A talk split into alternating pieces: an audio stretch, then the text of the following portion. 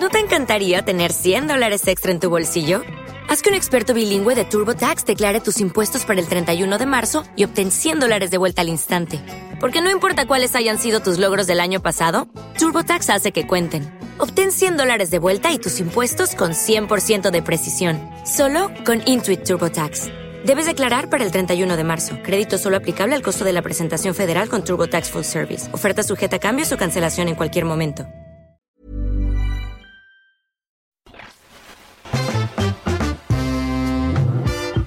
El Ciudadano Político, el podcast de Max Kaiser. Conocer y entender la política mexicana para crear ciudadanos capaces de reconstruir su democracia. Hola, yo soy Max Kaiser y esto es El Ciudadano Político, el espacio en el que tú y yo nos ponemos a platicar de los grandes temas de la política mexicana pero no solo con la intención de conocerlos y de entender lo que está pasando. Lo que pretendemos en este espacio, los que ya formamos esta gran comunidad de ciudadanos políticos, es intervenir en la política mexicana, ser parte de la política mexicana, estar en las grandes discusiones. Y por eso el tema de hoy para mí es tan importante, porque el tema de hoy no es solo el conocer el drama el ataque a la democracia que pretende Morena, sino invitarlos a todos, a todos los que escuchan este podcast, a hacer algo. Si es el ataque al INE, al Instituto Nacional Electoral, Morena y sus aliados pretenden destruir esta institución que tanta, tanta lucha, tantas propuestas, tanta movilización requirió para su construcción. Y por eso quiero tomarme un pequeño espacio de este podcast para hacer un poco de historia, porque vale la pena que tú y todos conozcamos cómo surge el Instituto Nacional Electoral, por qué surge el Instituto Electoral, por qué es tan importante su independencia, su autonomía, su capacidad de crear espacios en los que tú y yo contamos los votos, recibimos los votos, contamos los votos y somos los que decidimos quién nos va a gobernar. Es importantísimo que conozcamos la historia por eso, que conozcamos la evolución que ha tenido, los diferentes problemas y crisis que ha tenido y que entendamos por qué hoy Morena quiere destruir esta institución. Morena y sus aliados quieren destruir esta institución y quieren convertirla en, en algo que ya no siquiera se entendería, porque ni siquiera es regresarla al pasado la quieren convertir en una institución a modo, en una institución que les sirva solo a ellos, que sirva a sus intereses. Vamos a hacer entonces un poquito de historia. Antes de 1990, las elecciones se organizaban desde la Secretaría de Gobernación, sí, ahí en la Secretaría de Gobernación, en ese espacio que servía para hacer la política interna, para relacionarse con los diferentes grupos, pero también para hacer espionaje, para generar inteligencia al interior del gobierno, de quiénes son los grupos afines al gobierno y quiénes eran los grupos contrarios al gobierno a través del CISEN y a través de la Dirección General de Seguridad, la Dirección Federal de Seguridad se llamaba. Estos aparatos al interior de la Secretaría de Gobernación eran los encargados de espiar de a los contrincantes políticos, de a cualquier dirigente sindical, empresarial, eh, a cualquier medio de comunicación que le fuera adverso al régimen. Era el espacio en el que se hacían las grandes negociaciones. Esto no te lo cuento solo porque me lo platicaron. Yo, trabajé en la Secretaría de Gobernación y yo conocí a personas que vivían en esta época, que trabajaban allá dentro en esta época. Te platico algunas cosas divertidas de la Secretaría de Gobernación. A la fecha sigue siendo la encargada de la Dirección General de Juegos y Sorteos. ¿Qué quiere decir esto?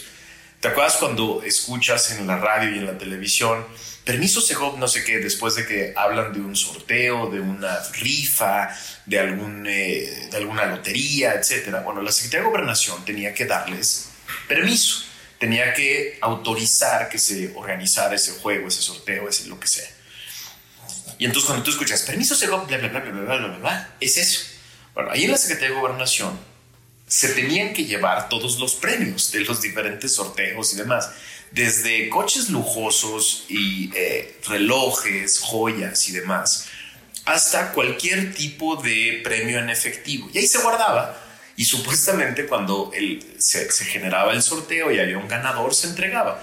Pero ¿qué era lo que sucedía? Lo que sucedía era que muchos de estos juegos, sorteos y rifas se quedaban sin ganadores, nadie ganaba, nadie recibía el premio, nadie sacaba el, número específico. Y entonces la Secretaría de Gobernación tenía una bodega, insisto, esto no te lo cuento de, de oídas, esto me tocó verlo. Tenía una bodega llena de centenarios, relojes, automóviles y demás. ¿Qué hacía entonces la Secretaría de Gobernación con esto? Bueno, era el, digamos, la herramienta que tenía, la caja chica que tenía para andar comprando voluntades. Cuando de repente les caía una manifestación de líderes sindicales y demás, de repente el líder sindical salía ya muy mansito y no, ya, ya platicamos con el secretario, ya nos pusimos de acuerdo y se desaparecía la manifestación, la marcha.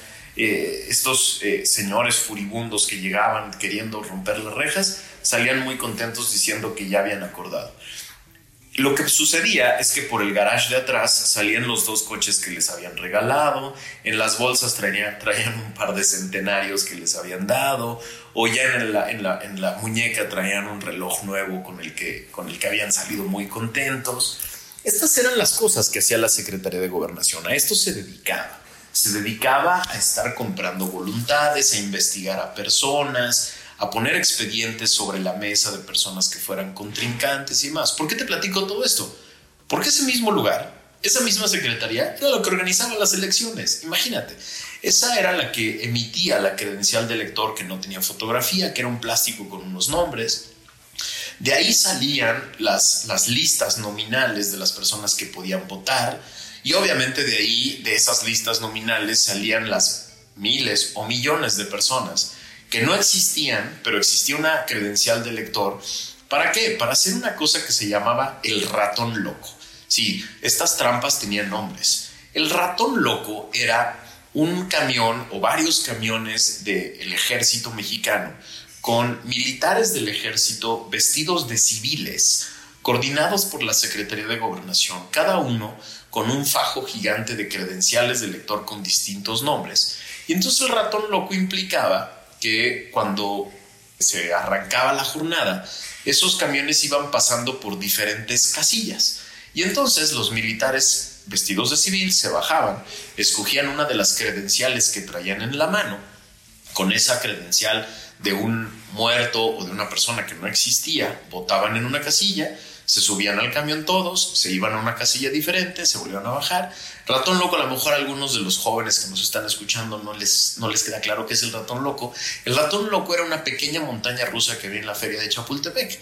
Era una, una, una, montaña rusa, digamos, eh, compacta, pero muy rápida, en la que carritos individuales daban la vuelta de un lado para otro. Bueno, así parecía.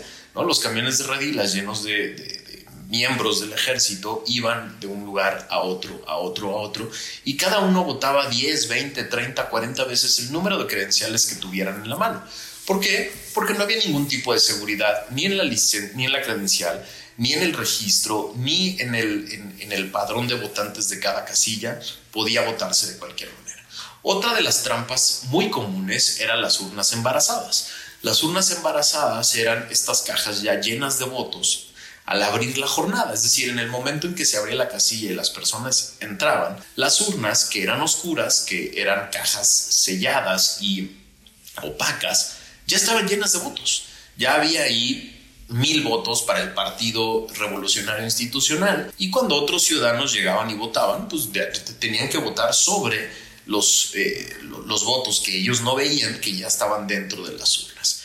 Las trampas más comunes tenían que ver con compra de votos. Una trampa muy común que hacía el Partido Revolucionario Institucional era pedirle a empresarios que el domingo de la elección obligara a sus trabajadores a trabajar dobles o triples turnos, o les retiraban las credenciales de elector, o los amenazaban de si iban a las urnas, les iban a bajar el sueldo o los iban a correr de la empresa. Era una trampa tras otra, tras otra, que le permitió a esto que conocemos como el partido hegemónico ganar elecciones fácilmente durante varias décadas. Poco a poco esto se, se empezó a conocer, se empezó a dar, eh, se empezó a llevar a la luz pública y empezaron movimientos muy importantes, sobre todo a finales de los ochentas, en diferentes lugares del país de personas muy valientes, muy valientes que, que, eran amenazadas y que, y, que recibían todo tipo de denuncias y presiones para no denunciar todo este tipo de trampas. Y estas personas empezaron a hacer público el, digamos, las experiencias que tenían en el cuidado de las casillas. Yo tengo un par de amigos con los que trabajé en gobernación, que eran de Guanajuato, que estuvieron encañonados en la calle, en León, Guanajuato, eh, por el ejército mexicano, con un fusil en la cabeza, apuntándoles porque estaban cuidando que no se llevaran las urnas, que en donde había votos, votos útiles, votos que, que, que, sí habían sido de personas eh, con una credencial de elector vigente. Todo este tipo de trampas llevaron a una crisis muy importante en 1994. Déjame regresar un poquito más. En 1988, el, el gran fraude eh, que llevó a, Carlos Salinas de Gortari la presidencia, la caída del sistema de un señor que a lo mejor te acuerdas de su apellido, un señor de apellido Bartlett. Él era el secretario de gobernación en 1988. Él fue el que salió a decir se cayó el sistema cayó con Y, ¿eh? cayó de caerse, cayó de que fue desconectado, de que lo apagaron para que no se supieran los resultados.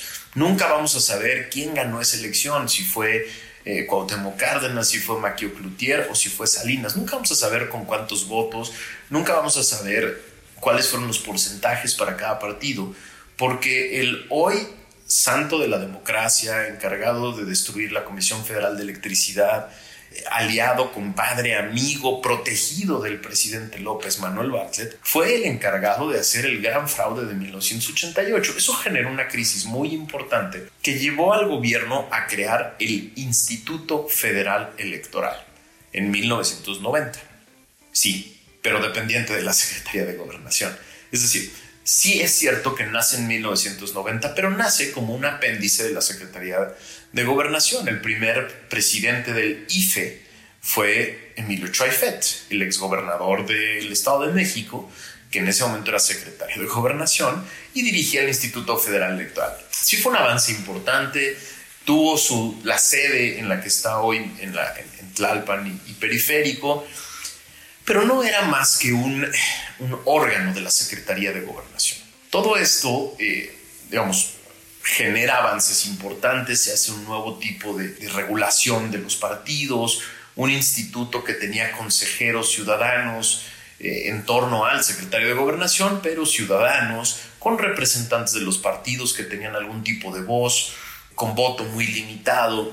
Se empieza a generar la primera regulación de los partidos políticos, la primera forma de participación de estos en las grandes decisiones del Instituto Federal Electoral, como la generación y la vigilancia del padrón electoral, el financiamiento público, el acceso a los medios de comunicación, el registro de candidatos. Poco a poco empieza a desarrollarse todo esto. La gran crisis se da en 1994, ¿no? No voy a hacer una clase de historia de este tema, pero es importante recordar qué pasó en 94. En 94 se asesina en marzo al candidato del Partido Revolucionario Institucional. Y viene una sustitución muy complicada porque los que eran secretarios de Estado por constitución no podían participar en la elección y entonces el coordinador de la campaña de Luis Donaldo Colosio, que era Ernesto Cedillo, se convierte en el único posible candidato del Partido Revolucionario Institucional. Era marzo y entonces al partido en el poder le quedaban unos cuantos meses para tratar de posicionar a su nuevo candidato las carretas de dinero que salieron de los municipios, de los estados y del gobierno federal para tratar de posicionar a Ernesto Cedillo fueron obscenas, obscenas. Se gastaron, está determinado, está registrado que se gastó más en la elección de Ernesto Cedillo que en las dos elecciones de Bill Clinton en Estados Unidos. La elección y la reelección de Bill Clinton costó menos que elegir a Ernesto Cedillo. Quiere decir que para 1994, cuando gana Ernesto Cedillo, el Instituto Federal Electoral, todavía no ciudadano y todavía no autónomo, organiza unas buenas elecciones en términos de recepción y conteo de votos, pero unas elecciones completamente parciales e inequitativas. en términos económicos y de capacidad de competencia. Viene la entrada de Rezo Cedillo como eh, presidente de la República y lo primero que le sucede en los primeros dos o tres meses es una crisis económica brutal, brutal. Y lo que sucede con esta crisis económica es que se viene una posible quiebra de todo el sistema bancario mexicano. ¿Por qué te cuento esto si estamos hablando del INE? Porque es muy importante. Para salvar a través del FOBAPROA al sistema bancario mexicano, el gobierno requiere que el Congreso le apruebe la constitución de deuda pública de todo el hueco que se le habían generado a los bancos en sus cuentas. ¿Qué quiere decir esto? Que el gobierno entra a rescatar a la banca mexicana, digamos como un tema de emergencia, pero requiere que ese salvamento se convierta en el Congreso, en el presupuesto, como deuda pública, si no, solo se iba a quedar el salvamento en papel. Bueno, los partidos políticos de oposición que obtienen una, una presencia importante en la Cámara de Diputados en 1994, se sientan a negociar con el gobierno y le dicen, muy bien, te vamos a aprobar la deuda del FOBAPROA como deuda pública para que rescates a los bancos con dinero de verdad y no solo dinero en papel, que era lo que había hasta ese momento, a cambio de, esto ya era en 1995, a cambio de que te sientes con nosotros a negociar la creación de un instituto federal realmente autónomo. Y fueron, fueron, unas batallas brutales en 1995 y 96 para reformar la constitución y crear al Instituto Federal Electoral autónomo e independiente, con consejeros electorales autónomos, elegidos por mayoría calificada en la Cámara de Diputados por un periodo determinado que superaba los periodos presidenciales, con una nueva estructura de registro de eh, la ciudadanía, con un control total de del padrón electoral y de la lista nominal desde el Instituto Autónomo le arrebatan a la Secretaría de Gobernación el registro de los ciudadanos. Se crea un nuevo documento de identificación con todas las características de seguridad posibles con todas las capacidades de eh, identificación de un ciudadano único e individual, con la posibilidad de descartar a cualquier persona que no estuviera dentro de este padrón. Se genera un nuevo sistema de registro de partidos, un nuevo sistema de registro de candidatos, un nuevo sistema de intervención y de acceso a medios de comunicación de los diferentes partidos, un nuevo sistema de financiamiento público para generar equidad en la competencia, un nuevo sistema de fiscalización de los partidos para saber en qué están gastando y cómo y de dónde están ingresando sus recursos, etc. Todo esto lleva a un nuevo tipo de elecciones. Todo esto nos lleva a la elección de 1997, en la que el Partido Revolución Institucional por primera vez en la historia pierde la mayoría simple en la Cámara de Diputados. Y esto genera que se cree un nuevo entorno de reformas que acaban de solidificar al Instituto Federal Electoral. Le dan nuevas capacidades, nueva autonomía. Los primeros consejeros realmente autónomos que entran en 1996 a el Instituto Federal Electoral se convierten en personajes súper relevantes para la historia de este país. José Waldenberg era el presidente del instituto, estaba Alonso Lujambio, Juan Molinar, Jacqueline Pechard, varios personajes que se, convirtieron en los guardianes de la nueva autonomía e independencia del Instituto Federal Electoral, con batallas monumentales con el Partido Revolucionario Institucional en ese momento, que de pronto se dieron cuenta del monstruo que habían permitido que se creara. Acostumbrados siempre a manipular elecciones, acostumbrados siempre a hacer trampa para tratar de eh, obtener mayorías en el Congreso y demás de pronto no sabían qué hacer con este nuevo aparato, con este nuevo órgano autónomo que estaba creando con condiciones completamente diferentes de fiscalización de los partidos, de registro de candidatos, que estaba emitiendo sanciones a partidos políticos que hacían trampa, que entregaban malas cuentas, que hacían malos registros de candidatos. De pronto decían, ¿qué es esto? Este aparato no nos, no nos, no nos funciona.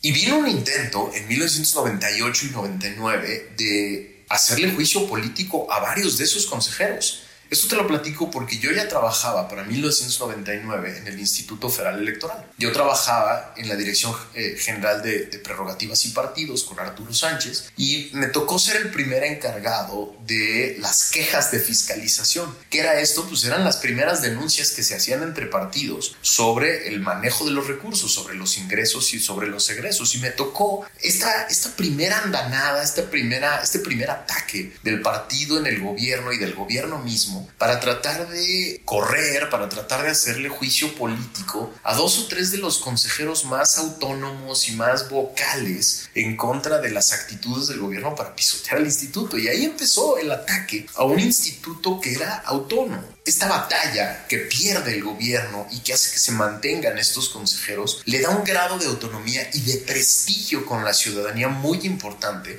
al Instituto Federal Electoral que nos va preparando poco a poco para la dura y complicada elección del 2000. La elección del 2000 en la que gana Vicente Fox es una gran prueba para el instituto porque obvio el aparato de gobierno, el Partido Revolucionario Institucional no quería perder las elecciones, no quería perder la presidencia, no quería perder el gobierno, hizo todo lo que pudo para no perderlo. Uno de los grandes logros de, nuestro país, a diferencia de otras democracias que no lo eran antes, es esta transición pacífica.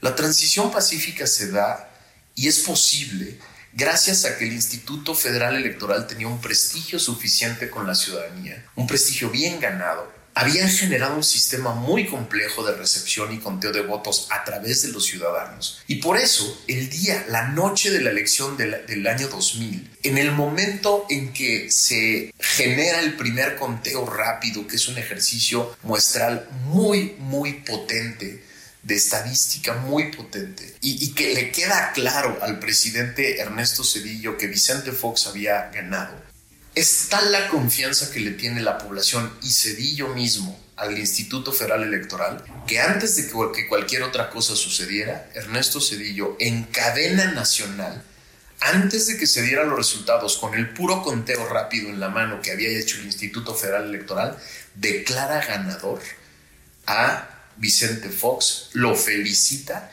y dice que se pone a sus órdenes para la transición pacífica.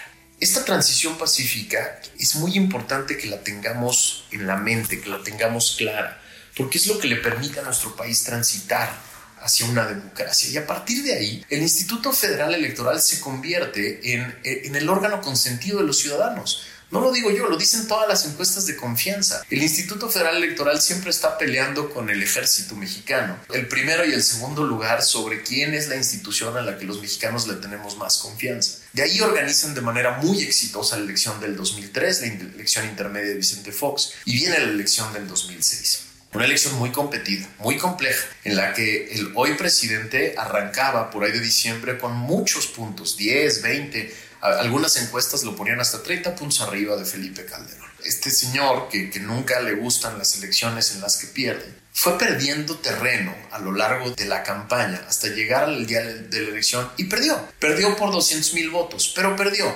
Y desde ese día empezó, desde el 2006, empezó su ataque directo al Instituto Federal Electoral. El que mantiene hasta hoy, el que tiene hoy digamos, como, como parte de sus objetivos. Es este dolor que le causó el haber perdido solito, va 20 puntos en las encuestas y haber perdido la elección y, y, el berrinche que le ocasionó que el Instituto Federal Electoral no se dejó manipular, no se dejó presionar y mantuvimos, yo trabajaba ahí otra vez en el 2006, yo trabajaba al interior del Instituto Federal Electoral, yo trabajaba como abogado del Consejo General y te puedo decir clara y abiertamente que los votos que dieron el triunfo a un presidente se contaron bien, los contó la población, se auditaron de todas las maneras posibles, el Tribunal Electoral abrió cualquier cantidad de paquetes electorales y solo confirmó lo que ya sabíamos, que un candidato perdió y otro candidato ganó. Pero este señor desde entonces tiene el dolor y el coraje de haber perdido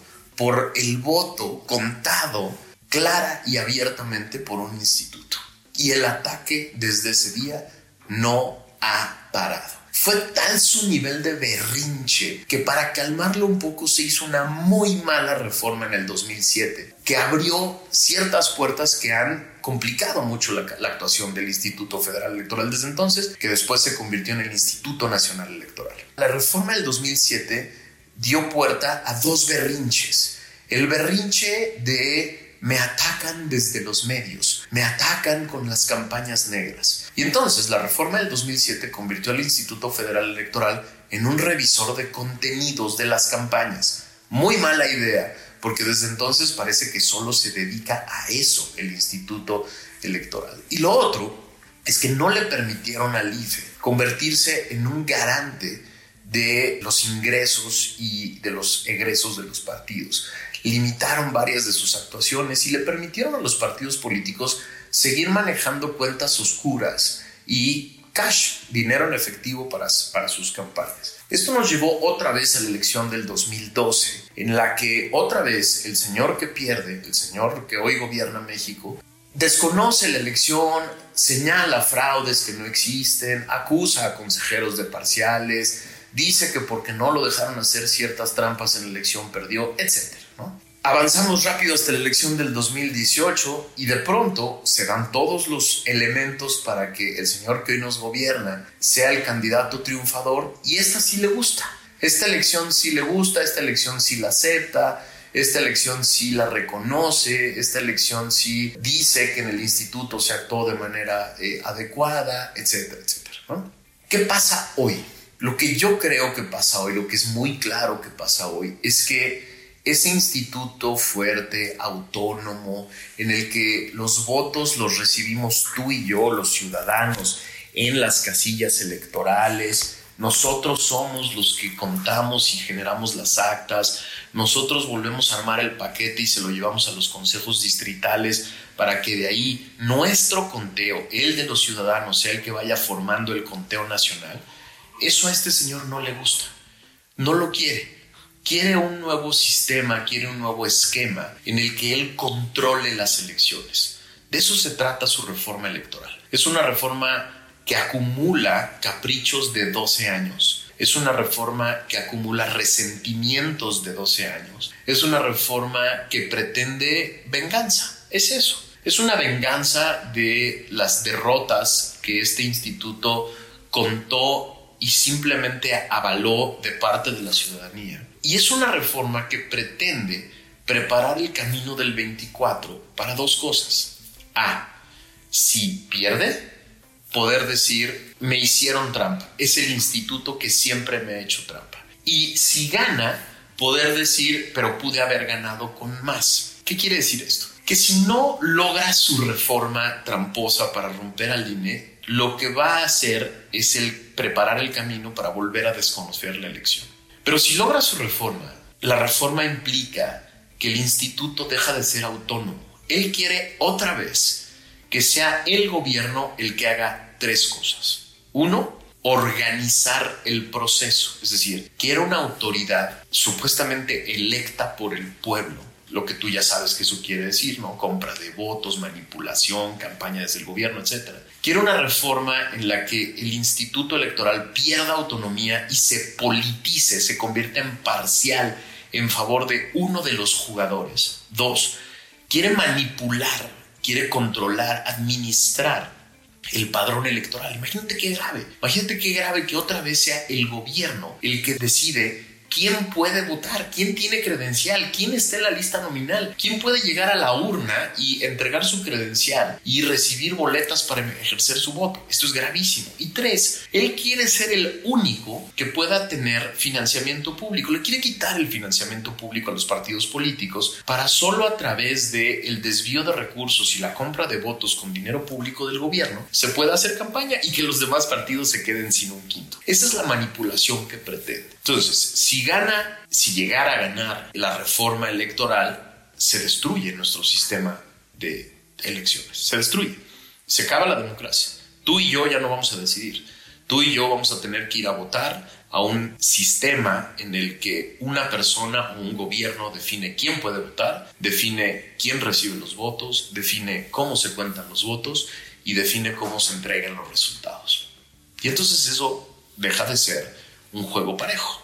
En ningún lugar del mundo el encargado de generar las elecciones es el mismo que está dentro de la competencia. Imagínate qué absurdo sería que en un partido de fútbol uno de los dos equipos pone a los árbitros y pone las reglas.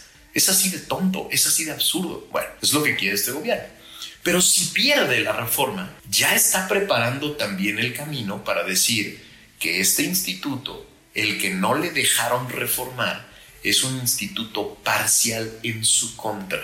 Tenemos que preparar los dos caminos como ciudadanos. Lo primero es hacer la defensa, la defensa abierta, completa, concreta del Instituto Nacional Electoral. Hay que defenderlo, hay que comunicarnos por todas las vías posibles, por correo, por teléfono, por redes sociales con nuestros diputados y senadores. Ahí están, en, tanto en la, Cámara de, la página de la Cámara de Diputados como en la Cámara de Senadores, los datos de todos y cada uno. Métete a la página de diputados .go.mx y a la, de senador, senado.go.mx y ahí vas a encontrar a cada diputado y a cada senador. Ahí vienen sus redes sociales, ahí viene su teléfono directo de la Cámara, ahí viene su correo electrónico. Hay maneras de comunicarse directo, hay que inundarlos de peticiones de no te voy a dejar tocar al Instituto Electoral. Dos, hay que utilizar las redes sociales para dejarme de manifiesto de qué se trata esta batalla y cómo tú y yo tenemos que pelearla con todo, porque aquí se nos acaba la democracia.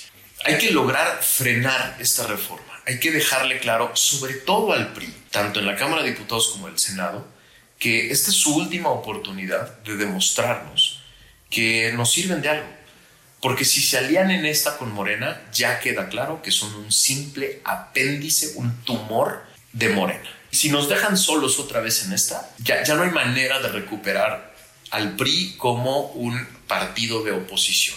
Ya son un apéndice más del gobierno. Y hay que dejárselos muy claro, que no van a volver a tener nuestra confianza si se juntan a este, a este esfuerzo.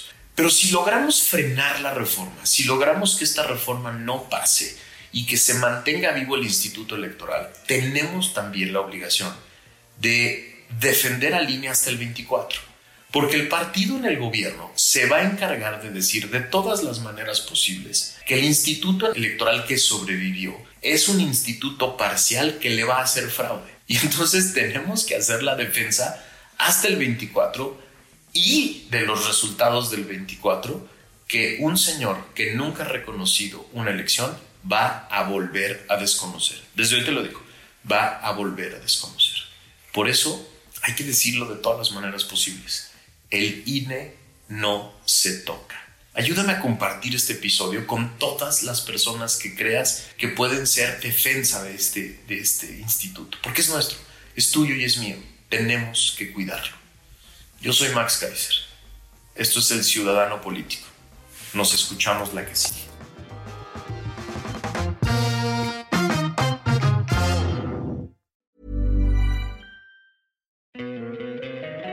Encantaría tener 100 dólares extra en tu bolsillo? Haz que un experto bilingüe de TurboTax declare tus impuestos para el 31 de marzo y obtén 100 dólares de vuelta al instante. Porque no importa cuáles hayan sido tus logros del año pasado, TurboTax hace que cuenten. Obtén 100 dólares de vuelta y tus impuestos con 100% de precisión, solo con Intuit TurboTax.